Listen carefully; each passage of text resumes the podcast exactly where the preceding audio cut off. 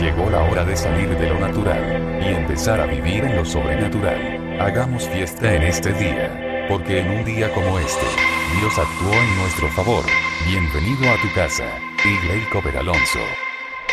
Muy buenos días, eh, tengan todos bendiciones. Esta será una semana eh, de desafíos, de nuevos retos, una semana donde eh, espero que todos estemos unidos en un solo espíritu, eh, clamando a Dios e intercediendo por otros y consagrados a Dios más que nunca porque el tiempo se acerca, el tiempo se agota, hasta que viene nuestro Señor Jesucristo por su iglesia y viene por una iglesia pura, limpia y sin mancha. Y Dios nos ha dado el privilegio para que nosotros seamos ese remanente de los últimos tiempos. Ojalá tú y yo seamos ese remanente que Dios está buscando que seamos. Y que esta palabra que el Señor nos va a dar hoy, a ti y a mí, la recibamos de todo nuestro corazón. Que nuestros corazones estén dispuestos a recibir esta palabra. Que nuestro espíritu esté receptivo y seamos una buena tierra fértil para que recibamos este mensaje con agrado que tengas un crecimiento espiritual sano, que cada día tu vida vaya en aumento y que no declines ante las pretensiones del mundo que nos ofrecen tantas cosas.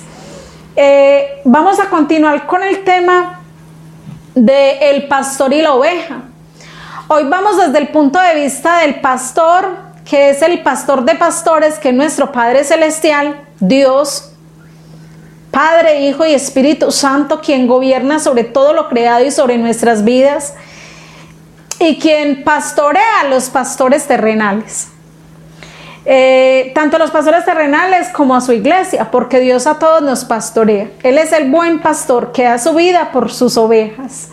Nuestro Señor Jesucristo dio su vida por nosotros. En la cruz del Calvario, allí murió por nuestros pecados. Dice que el castigo de nuestra paz fue sobre Él y aún por sus llagas Él pagó un precio para que por sus llagas fuéramos curados, sanados, no solamente físicamente, sino espiritualmente. Hoy también vamos a hablar de sanidad interior, de sanidad de nuestra alma, de nuestro espíritu, de esa sanidad que necesitamos para que Dios eh, comience a limpiar aquellas áreas de nuestras vidas que nosotros por nuestras fuerzas no podríamos, que solamente con la intervención del Espíritu Santo podemos permitirle al Señor que nos ayude a tener un cambio real y un cambio de dirección y una transformación para nuestra mente y nuestro espíritu. Entonces iniciamos con un versículo de Salmos. Eh, yo creo que tenemos en nuestras casas la Biblia que es el manual de vida, ese manual que Dios nos dejó como instrucción para que nosotros corrijamos los pasos y para que caminemos como caminó Jesús, que caminó recto mientras estuvo en la tierra. Eh, vamos con el Salmo 23 y vamos a estar iniciando con el Salmo 1, Salmo 23, 1. particularmente el tema de hoy fue a raíz de de, una reunión que se hizo eh, pastoral en Colombia eh, y, quedé tremendamente confrontada con la palabra que nos dieron de exhortación a los pastores. Eh, estamos en un momento difícil a nivel nacional e internacional, a nivel mundial. Y esto yo creo que nos lleva a estar como contra el perdón a los que le servimos a Dios, a los que predicamos su palabra, pero también nos confronta con nuestra vida espiritual, cómo estamos con Dios y cómo realmente estamos llevando y hacia dónde estamos dirigiendo la iglesia. Eh, recibimos tremenda exhortación. Entonces vamos a iniciar con, con Salmos 23.1 que dice, eh, Jehová es mi pastor. Y dice, Jehová es mi pastor, nada me faltará. Y vuelvo a repetir, Jehová es mi pastor, nada me faltará. Y a veces cuando decimos ese versículo lo repetimos, asociamos con que nada me va a faltar, pero de cosas materiales. O sea, que Dios todo me lo va a suplir. Y no, este versículo es muy mal entendido. Es un versículo que es de los versículos rema en mi vida y de los versículos que hace muchos años el Señor ha puesto en mi corazón permanentemente de que esté examinando esta parte de Salmo 23 que es tan poderosa.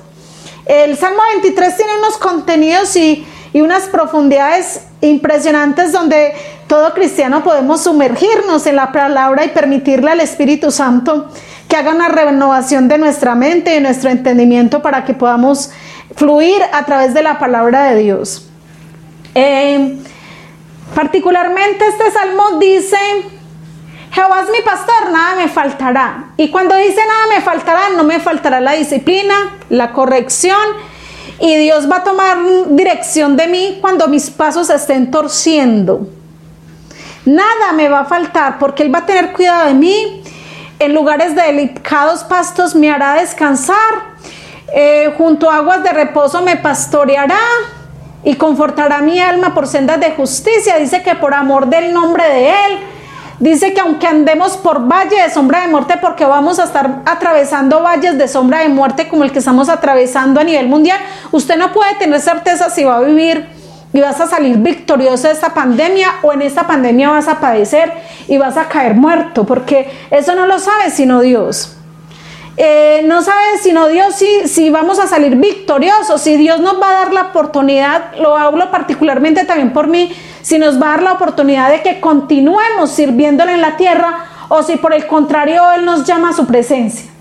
Pero lo que sí debemos tener certeza es de que si estamos bien con Dios, si estamos consagrados, si estamos en santidad, Dios prometió darnos una salvación a través de su Hijo amado Jesucristo que nos regaló en la cruz del Calvario nuestra salvación y nos vino a dar salvación y vida nueva. Eso sí podemos tener certeza. Una vida nueva que de pronto no sea esa vida que podamos experimentar mucho acá en la tierra, sino que yo creo que cuando estemos en la presencia de Dios por siempre, vamos a tener esa vida totalmente nueva. Porque acá en la tierra, pues Dios hace muchas cosas nuevas en nuestra vida, pero yo creo que Dios perfecciona todo esto con las promesas que Él dice que nos, que nos da a todos de salvación y vida eterna. Em, entonces dice que nada nos va a faltar, porque aun cuando este Salmo 23 dice que, que unge mi cabeza con aceite, y cuando el pastor va y unge la cabeza con aceite de la oveja es porque la oveja ya se le han pegado por allá garrapatas y muchas cosas que ha traído de por allá de los, de los lugares por donde ha estado reambulando. Entonces, eh, el pastor viene, le echa su, el aceite a la oveja, comienza a, acariciarla y le va sacando las a las ovejas las, los, los, eh, las garrapatas las va sacando uno por una, pero esto también produce dolor. Aun cuando las garrapatas le van siendo quitadas, esto produce dolor en la oveja. Asimismo es cuando nosotros traemos muchas cosas a los caminos de Dios y cuando llegamos al Señor, nosotros llegamos con tantas cosas del mundo que, que es necesario que nuestro pastor de pastores nos quite todo eso que nos ha dañado espiritualmente, que nos ha alejado de Él y que nos purifique para que nos podamos acercar a Él confiadamente y, podamos saber que Dios es un Dios bueno, que Él no vino a castigarnos, que Él vino a darnos salvación, pero que nosotros tenemos que acercarnos a ese trono de la gracia y que tenemos que acercarnos confiados de que Él siempre está esperándonos. Pero hoy la invitación a la iglesia y también particularmente a mi vida que Dios nos está haciendo es que em, consagremos más nuestras vidas, que en este tiempo donde Dios está probando la iglesia en medio del desierto, está probando al mundo para que el mundo a través de estas pruebas se acerque a Dios, entonces nosotros podamos a través de esas eh, crisis que está padeciendo el mundo acercarnos más a Dios y clamar por otros, no solamente por nuestras necesidades, sino por las necesidades de otros. Eh, vamos a Malaquías 1, eh, del 6 al 14, que esta fue la palabra que particularmente yo recibí como exhortación como pastora y de la verdad que me confrontó demasiado. Dice así, el hijo honra al padre el, el, el siervo a su Señor. Si pues yo soy padre, ¿dónde está mi honra? Dice el Señor. Porque nosotros siempre decimos, ah, no, mi pastor es Dios. Ah, no, mi padre es Dios. Pero estamos honrándole a Dios como, como Dios quiere que lo honremos. Esta mañana tremendamente Dios a mí me, me confrontó con esa palabra, me llevó a, a sentirme todo el transcurso del día eh, confrontado mi corazón tremendamente, em, queriendo obedecer más allá de lo que hasta ahora he hecho con Dios y, y, pidiéndole a Dios que me ayude en mis debilidades y que me fortalezca para yo hacer su obra como Él, a Él le agrada y que no haga las cosas como a mí me parece. Porque comenzamos a acomodarnos como, como cristianos, a, obedecer a medias o a hacer las cosas como nuestro criterio personal y a Dios eso no le agrada. Entonces dice que si Él es el Padre de nosotros, ¿dónde? Dice el Señor que dónde está la honra de Él.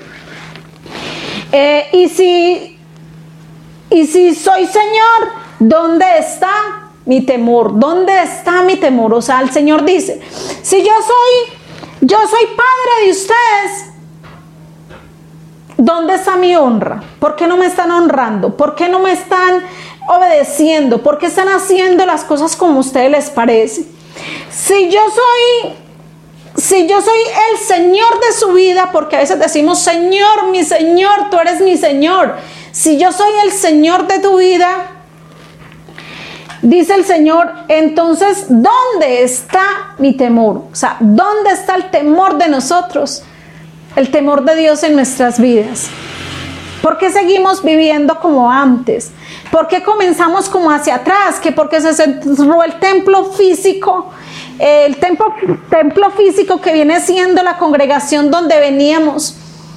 Entonces comienzo a vivir otra vez como estilos de vida antigua, como cuando estaba sin Dios, como cuando yo hacía mi voluntad y no la voluntad del Padre. ¿Por qué comenzamos a vivir de esa forma y por qué permitimos que nuestro corazón otra vez vuelva a los viejos rudimentos, a las viejas costumbres, a las mañas que teníamos, a las prácticas antiguas. Este es el reclamo que el Señor le está haciendo hoy a usted y a mí, como iglesia. Y entonces me confrontaba mucho porque dice, dice, si, si yo soy, ¿dónde está mi temor? Dice Jehová de los ejércitos, a vuestros sacerdotes ¿Por qué menospreciáis mi nombre? Dice el Señor. ¿Por qué menosprecias mi nombre? Y, y decís, ¿en qué hemos menospreciado tu nombre? Porque a veces hasta nos pasamos un poco de cínicos con Dios. A veces de verdad que uno lee la Biblia y, esto lo confronta tremendamente la vida de uno personal y, y lo lleva a uno a pensar muchas cosas como nosotros constantemente ofendemos al corazón de Dios y a veces nos sentimos que estamos muy bien con Dios, pero estamos ofendiendo el corazón de Dios constantemente con nuestras acciones.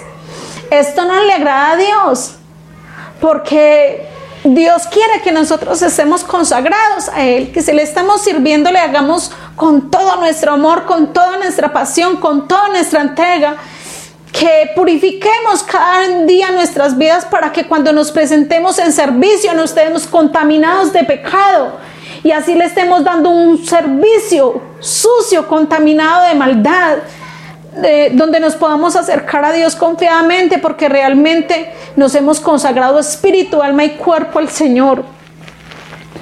Dice entonces, ¿y qué ofrecéis sobre mi altar? Pan inmundo y dijiste, ¿en qué hemos deshonrado? Porque a veces nosotros hacemos eso, le preguntamos al Señor, ay no, yo estoy muy bien. Yo creo que yo estoy bien, es que yo estoy congregándome o yo estoy escuchando palabras, yo estoy eh, viéndome videos, me estoy viendo prédicas, pero realmente nuestra vida espiritual está en decadencia, está hacia atrás, no estamos avanzando, sino que estamos retrocediendo. Y, y el Señor hoy nos hace un llamado, no retrocedas, hijo, hija, no retrocedas, avanza, porque estamos en los últimos tiempos, tenemos que estar con las vasijas llenas de aceite. Tenemos que estar con esa comunión íntima con Dios, porque o si no te vas a quedar, te vas a quedar por cobardía, porque te dejaste seducir, te dejaste llevar por pereza, por distracción del mundo. Acá te vas a quedar y el Señor no quiere que nadie se pierda. Dice que Él quiere que todos procedamos al arrepentimiento. Él no quiere que nadie se pierda ni que nadie vaya a condenación. El infierno no fue creado para nosotros. El infierno fue creado para Satanás y sus demonios. Pero si nosotros andamos en desobediencia, y fuera de eso estamos pensando que estamos bien con Dios, que le estamos obedeciendo simplemente porque decimos con nuestros labios que somos cristianos, pero nuestro corazón hace tiempo que está lejos de Dios. Entonces el Señor hoy nos hace un llamado, iglesia. Nos hace un llamado al arrepentimiento, una conversión. Yo he escuchado cantidades de veces una historia de un pastor que que Dios le había dado una palabra que, que se iban a convertir multitudes a través de él. Se va a un pueblo, dice que a predicar y, y, le, consiguió un salón, un salón grande y dice que comenzó a predicar. Y dice que nadie le llegaba a predicar y él se sentía frustrado porque nadie le llegaba. Pero resulta que todo ese tiempo que él predicó en fe, de que él no se dejó llevar por vista, sino por fe y comenzó a predicar a pesar de que ese salón estaba supuestamente vacío. Entonces Dios hizo una obra maravillosa. Por debajo dice que se, se, introducía un hombre que, estaba, que vivía en las calles, que era alcohólico, que tenía problemas con drogas y, él siempre se metía debajo de donde estaba la iglesia y se quedaba durmiendo. Dice que este hombre una vez se fue frustrado porque mm, esperó y esperó y nada que la gente se convertía, nada, nada que la gente se arrepentía. Pero Dios le había dado una promesa y esa promesa era que le iba a dar multitudes, que le iba a dar multitudes de personas. Pues Dios sorprendió el corazón de este pastor con los años, cuando en una, cuando en una campaña de milagros estaba él y, y se le acerca un hombre y le dice, pastor, usted era el pastor que predicaba en tal parte, en tal ciudad, y, usted estaba allí en ese lugar, usted fue el que predicó en ese lugar y le dijo, sí, nunca gané a nadie, y le dijo, sí, me ganaste a mí, yo soy el evangelista fulano de tal. Eh, a veces nosotros nos sentimos frustrados porque eh, en nuestro razonamiento pensamos que no estamos haciendo la obra de Dios como es, pero Dios siempre nos está mostrando que que realmente es Él el que hace la obra en las vidas de las personas. Espero que Dios esté haciendo esa obra en tu corazón. Que Dios, que aunque yo no vea nada como ser humano, pero Dios va a ver todo en ti, ese potencial que Dios tiene en ti y va a sacar lo mejor de ti. Va a sacar lo mejor de ti porque tú eres esa piedra que llegó en bruto a la iglesia, que Dios la tiene preparada para irla puliendo y transformando hasta que seas esa piedra preciosa que Dios quiere que tú seas para Él. Y si es preciso, dice Dios, que yo, dice que nada te faltará, no te faltará disciplina, hijo. Si necesitas disciplina, disciplina viene sobre tu vida, porque yo voy a perfeccionar la obra que he comenzado en ti. No te voy a dejar como estás, porque te amo, te dice el Señor Iglesia. Eh, dice entonces que, y dijiste que ha ofrecido, dice, sobre, has ofrecido sobre mi altar pan inmundo, y dijiste, ¿en qué te hemos deshonrado? En que pensáis que la mesa de Jehová es despreciable. Mire, eh, en ese tiempo, eh, yo creo que estaban pasando una crisis tremenda en la iglesia, como la que estamos viviendo ahora, y entonces yo creo que la iglesia económicamente no estaba como, eh, pienso que no estaban como tan bien, porque los pastores eh, llegaron a un, a un, punto donde comenzaron a decir, em, Iglesia, no, traiga lo que pueda, lo que usted, lo que se alcance, tranquilo, no, no, no, no se esfuerce, no se preocupe, lo que pueda, tráigalo, tráigalo al altar. Y entonces dice que la iglesia comenzó a llevar animales con las patas quebradas, eh, comenzaron a ofrecerle a Dios sacrificios de animales ciegos, dice en el 8, dice, y cuando ofreciste el animal ciego para el sacrificio, entonces le dice el Señor y le hace la pregunta, ¿no es esto malo? ¿No es esto malo que ofrezcáis animales ciegos, patiquebrados? O sea, esa ofrenda, la ofrenda que me has dado, me has dado lo más escaso, lo más malo, lo que te sobra. Porque te, hay, hay personas que yo, me dejan asombrada, no tienen un empleo, no tienen un salario fijo, no tienen una estabilidad económica y me dejan asombrados como honran a Dios con sus bienes. Me quedé sorprendida en estos días, la mayoría de la iglesia tenían sus diezmos guardados desde que comenzó la pandemia. Pero iglesia, hoy le quiero hacer un llamado a la iglesia, no retenga sus diezmos. Yo sé que usted es fiel con Dios, yo sé que usted ama a Dios, yo sé que usted honra a Dios, pero no retenga sus diezmos porque a veces he escuchado personas que me dicen es que yo los estaba guardando porque de un mes solamente eran tres mil pesos o mil pesos y me daba vergüenza llevarlos. Esperé a que fuera como un montoncito más grande para llevarlo a la iglesia. No, mira, iglesia. Algo que tenemos que aprender es que nuestros diezmos son los diezmos y las ofrendas de lo que Dios nos da porque dice, cada uno de como ha propuesto en su corazón y cada uno de como según haya sido prosperado. Usted no puede dar un diezmo de 100 millones cuando nunca ni siquiera por sus manos ha pasado 100 millones. Usted no puede dar de lo que usted no tiene. Pero mira, aprendamos que el ofrecer sacrificio a Dios, que el honrar a Dios aún con nuestra vida, con nuestros bienes, con nuestras oraciones, va, va más allá de nuestro entendimiento, iglesia. Y esto era lo que nos exhortaba el Señor en la mañana a través de muchos pastores que nos estaban enseñando y predicando la palabra a nosotros, que nos estaban exhortando. Enséñale a la iglesia a honrar a Dios. Enséñale a la iglesia que honre a Dios. Porque si sabías, iglesia, que aún los satánicos honran a Satanás con sus bienes, con sus vidas. Ellos hacen sacrificios. Si usted sabe yo creo que la mayoría sabemos que los, satánicos hacen sacrificios y rituales satánicos a Satanás, ofreciéndole ofrendas agradables a Satanás. Aún cogen cuchillas y dicen que se las meten dentro de la boca y comienzan a voltearlas, a girarlas y dice que la lengua se les tasajea. Y si un satánico puede ofrecer ese tipo de ofrenda a Dios, Iglesia, yo le pregunto, usted no puede ofrecer un sacrificio vivo a Dios, agradable, agradable, que agrade el corazón de Dios.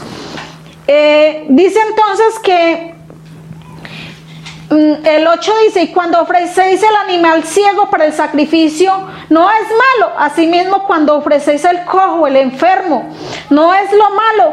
Preséntalo pues al príncipe. ¿Acaso se agradará de ti? O le será acepto, dice Jehová de los ejércitos.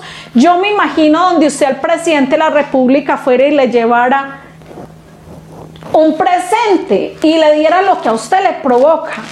Si de pronto él se impactaría y se impactaría el corazón. Mire, Dios es el único que se impacta o se agrada cuando usted coge algo que es poquito que es poquito, pero que Él no mira la cantidad, sino que Él mira su corazón con el corazón con que usted lo da con el corazón con que usted lo rinde. Este es un tiempo de desafío porque en tiempo de escasez también es una prueba. En el desierto Dios dice en Éxodo que Dios sacó el pueblo por el desierto para probarlo. En el desierto la iglesia es probada tremendamente. Es en el desierto donde tenemos que tener desafíos. En el desierto es donde tenemos que confiar en Dios, creer en Dios más que nunca, a ojos cerrados, sabiendo que nosotros no dependemos de nuestra fuerzas ni en nuestra economía, sino que dependemos del Rey de Reyes y Señor de Señores, y que cuando lo honramos a Él, Él devuelve esa honra hacia nosotros como iglesia. Iglesia, te desafío. Obedece la palabra del Señor. No te estoy predicando cosas humanas. No te estoy predicando por mi cuenta. Aprende a honrar a Dios. Porque ¿cómo vas a estar con el Rey de Reyes por la eternidad si no has aprendido en la tierra cómo lo vas a honrar? Si no lo honras acá en la tierra, ¿cómo vas a estar por una eternidad honrándolo si no aprendiste nunca en la tierra a honrarlo? Por eso los que se queden les va a ser más dificultoso ser salvos. Porque si en este tiempo que estamos en holgura y que podemos tener libertad, a ti te cuesta tan horrible el Evangelio, no me quiero imaginar cuando yo esté el anticristo que sea suelto y comience a dominar sobre toda la tierra, si vas a ser capaz de adorar en ese tiempo a Dios. No creo, no creo. Van a ser muy poquitos los salvos de los que se queden. Dios va a dar otra segunda oportunidad a los que se queden después del rapto. Pero dudo que sean salvos muchos, porque va a ser un tiempo muy difícil, iglesia. Si Él es tu pastor, si Él es tu padre, honrale. Si Él es tu pastor, obedécele al pastor de pastores. Obedezcámosle a ese pastor maravilloso.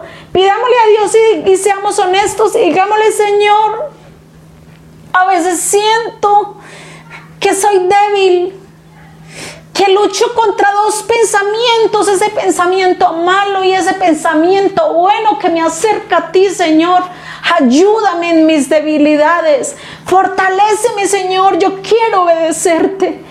Señor, voy a hacer esta semana un, propósito de obedecerte y todo lo que no he obedecido en estos días lo voy a hacer ahora. A partir de hoy prometo, Señor, que voy a obedecerte, que cuando me acerque a ti a orar, a clamar, Señor, no voy a hacer a buscarte solamente para pedirte cosas, sino que primero que todo entraré a tu presencia pidiéndote que me perdones mis pecados, que me laves con tu sangre preciosa que me limpies de todo pecado, de toda maldad y que me guíes por sendas de justicia.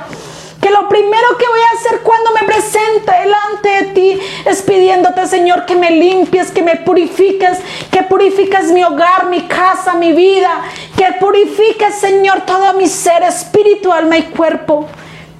Que cuando te acerques al Señor, te acerques que con un corazón rendido, acércate con ese corazón que el Señor quiere que le entregues. Acércate con ese corazón rendido hacia Él. Acércate con ese corazón confiado que Él es bueno, que Él tiene cuidado de ti, que Él te ama, que no importa cuánto te equivoques.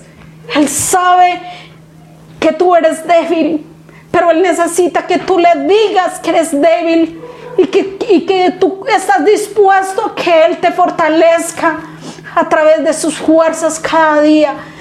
Pídele al Señor en oración que santifique tu vida. Tú eres ese altar para Dios. Tú eres esa persona que Dios quiere en la cual Dios quiere habitar en tu corazón. El Espíritu Santo quiere habitar en tu corazón, pero necesita que le entregues tu corazón. Necesita que, le entregues tu vida para Él llenar tu vida de su Santo Espíritu y que venga la santidad de Él sobre ti. Te bendigo y declaro que esta semana será semana de bendición que esta semana el Espíritu Santo hablará a tu vida. Que esta semana el Espíritu Santo hablará a tu corazón. Que esta semana el Señor va a hacer una obra grande y vas a renacer. Y vas a tomar una nueva fuerza en Cristo Jesús para levantarte has caído, pero el Señor te dice, levántate, levántate porque aún hay tiempo, levántate y revístate de poder, porque la fuerza tuya está en mi fuerza y yo soy el que te levanto y te sostengo de tu mano, te dice el Señor. Vamos iglesia, en el nombre de Jesús vamos a estar más que vencedores en Cristo Jesús que nos llamó de las tinieblas a la luz admirable. Te bendigo y en el nombre de Jesús declaro crecimiento sano en tu vida espiritual. Y todas las demás áreas estarán bendecidas cuando camines en integridad con Dios. Te bendigo en el nombre de Jesús. Amén y amén.